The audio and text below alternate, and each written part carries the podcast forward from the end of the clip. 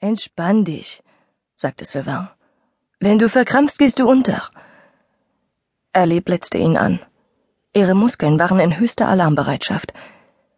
Ich bin ganz locker, okay? Seite an Seite standen sie im kühlen, hüfthohen Wasser. Sanfte Wellen umspielten ihre Beine, der Sand unter den Füßen fühlte sich angenehm weich an. Ellie schaute hinaus auf das kobaltblaue Meer und spürte die brennende Sonne auf ihrer Haut. Spöttisch zog Sylvain die Brauen hoch. Bist du nicht, erwiderte er mit vielsagendem Blick auf ihre hochgezogenen Schultern und die geballten Fäuste. Ey, das ist doch bloß das Mittelmeer. Und der Strand ist leicht da vorn, dir kann überhaupt nichts passieren. Ellie zuckte die Schultern. Sie versuchte lässig zu wirken, aber tatsächlich kam ihr alles total unwirklich vor. Südfrankreich, am Meer, allein mit Sylvain. Cool bleiben, Ellie. Er will dir ja nur das Schwimmen beibringen. Sylvain schien immer noch auf eine Antwort zu warten.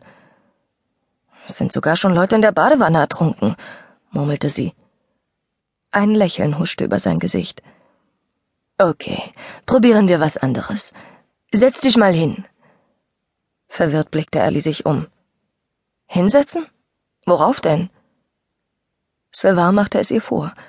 Als nähme er in einem unsichtbaren Liegestuhl Platz, ließ er sich zurück in die Wellen sinken. Dann streckte er sich aus und schwebte auf dem Wasser wie eine Feder. Siehst du? Ist ganz leicht. Vorsichtig versuchte Ellie es ihm gleich zu tun, doch sobald ihre Füße vom sandigen Grund abhoben, versank sie im Wasser wie ein Stein und musste sich prustend und wild mit den Armen rudernd wieder an die Oberfläche kämpfen. So eine bescheuerte Idee. Wie soll man denn bitteschön auf Wellen sitzen? Giftete sie Sylvain an. Der bemühte sich verständnisvoll zu gucken, doch seine Augen funkelten amüsiert, und seine Lippen verzogen sich unwillkürlich zu einem Grinsen. Du hast dich nur ein bisschen ungeschickt angestellt. Ungeschickt? Das Salzwasser, das sie geschluckt hatte, musste ihr bis ins Hirn gelaufen sein, denn irgendwie wollte kein vollständiger Satz aus ihrem Mund kommen. Sylvain trat einen Schritt auf sie zu. Ich werde dich stützen. Wir probieren's einfach nochmal. Oh nein, sagte Ellie entschlossen und wich zurück. Fürs Erste hatte sie die Nase voll vom Schwimmen. Oh doch, antwortete er lachend und kam ihr hinterher. Ellie versuchte, das rettende Ufer zu erreichen, doch auf dem weichen Untergrund und bei dieser Strömung konnte man nicht mal richtig rennen. Nach wenigen Schritten schlangen sich Sylvains Hände um ihre Hüften und zogen sie zurück, so sehr sie auch zappelte und quietschte. Sylvain, bitte, flehte sie. Ich kann das nicht, ich will das nicht. Warum muss ich denn unbedingt schwimmen lernen? Das ist doof. Ist es nicht, sagte Sylvain gelassen. Es ist super. Und plötzlich ohne dass sie recht wusste, wie ihr geschah, hatten ihre Füße den Boden verlassen und sie schwebte auf dem Rücken treibend durch die Wellen.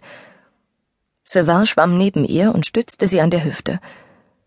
Ellie hielt ganz still und blickte hinauf in den unfassbar blauen Sommerhimmel. Siehst du, du kannst es, sagte Sylvain nach einer Weile. Aber bloß weil du mich festhältst. Tu ich doch gar nicht. Tatsächlich. Offenbar hatte er irgendwann einfach losgelassen und jetzt trieb sie ganz von allein schwerelos im Wasser. Irre, flüsterte sie. Einfach unglaublich.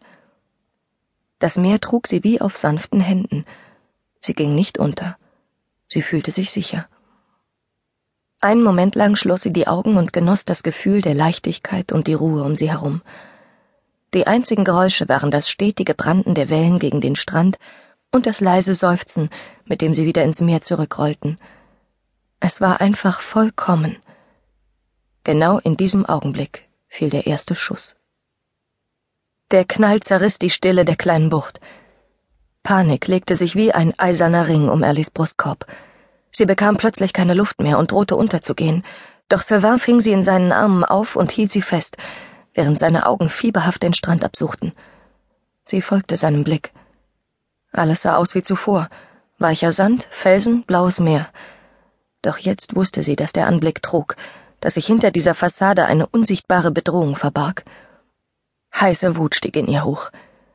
Vor einem Monat schon hatte man sie hierher gebracht, in das Haus von Sylvains Eltern, aber erst heute hatten sie zum ersten Mal das Grundstück verlassen. Jetzt würde es vermutlich auch das letzte Mal gewesen sein. Sollte das ihr ganzes Leben so weitergehen? Immer auf der Flucht? immer in Angst.